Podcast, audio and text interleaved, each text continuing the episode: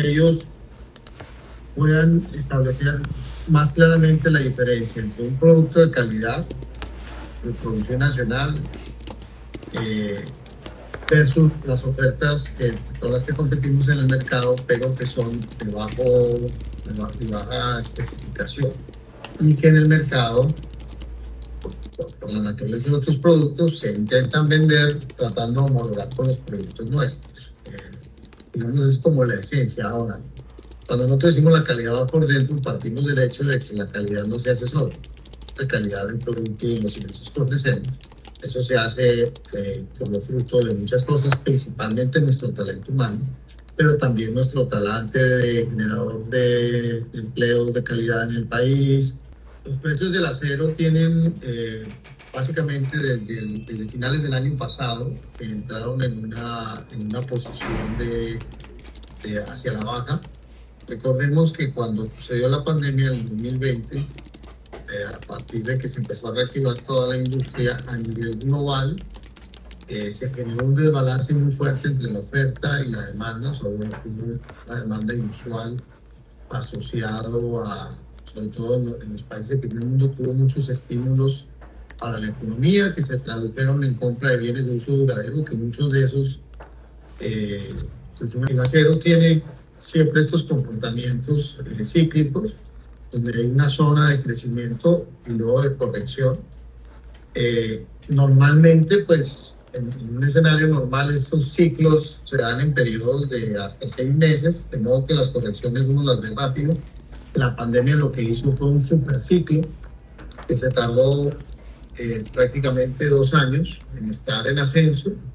El acero llegó a costar el doble de lo que cuesta hoy, o sea, llegó a costar eh, más de mil dólares el acero base por mil dólares por tonelada, cuando su precio regular en, en las base está entre 500 y 600 dólares. Entonces, nosotros eh, tenemos la principal planta productiva está acá en, Barranquilla, en, en Malambo, en Atlántico, eh, que es zona conurbada de Barranquilla.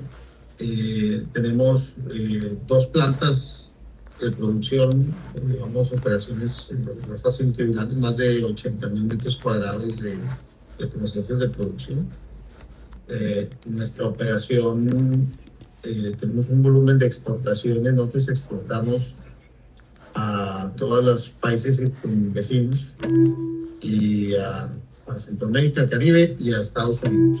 Está un poquito disminuido eso por la 232, pero siempre nuestra, nuestra exportaciones pueden representar el 10% de nuestras ventas anuales. Sí, nuestra, digamos, nuestra estrategia eh, de exportaciones pues, es una de las razones por las cuales estamos en Barranquilla. Desde hace muchos años, hace 40 años, la, los dueños de la empresa decidieron mudarse a Barranquilla para poder acceder de manera fácil pues, a la materia prima para que llegara directo aquí a los puertos, como acceder a los mercados de exportación del Caribe eh, principalmente el Caribe, la Florida, Texas y Centroamérica, todos los países de Centroamérica. Eh, eso, entonces esa estrategia es importante para nosotros. Ha variado en el, en el, tiempo porque eso obedece también a condiciones internacionales como la 232. La, la 232, el decreto 232 de Estados Unidos, eh, pues básicamente nos saca del mercado porque impone un sobrearancel del 25%. Pero, pero Estados Unidos, nosotros eh, un mercado de cerca de 35 mil toneladas anuales de exportación.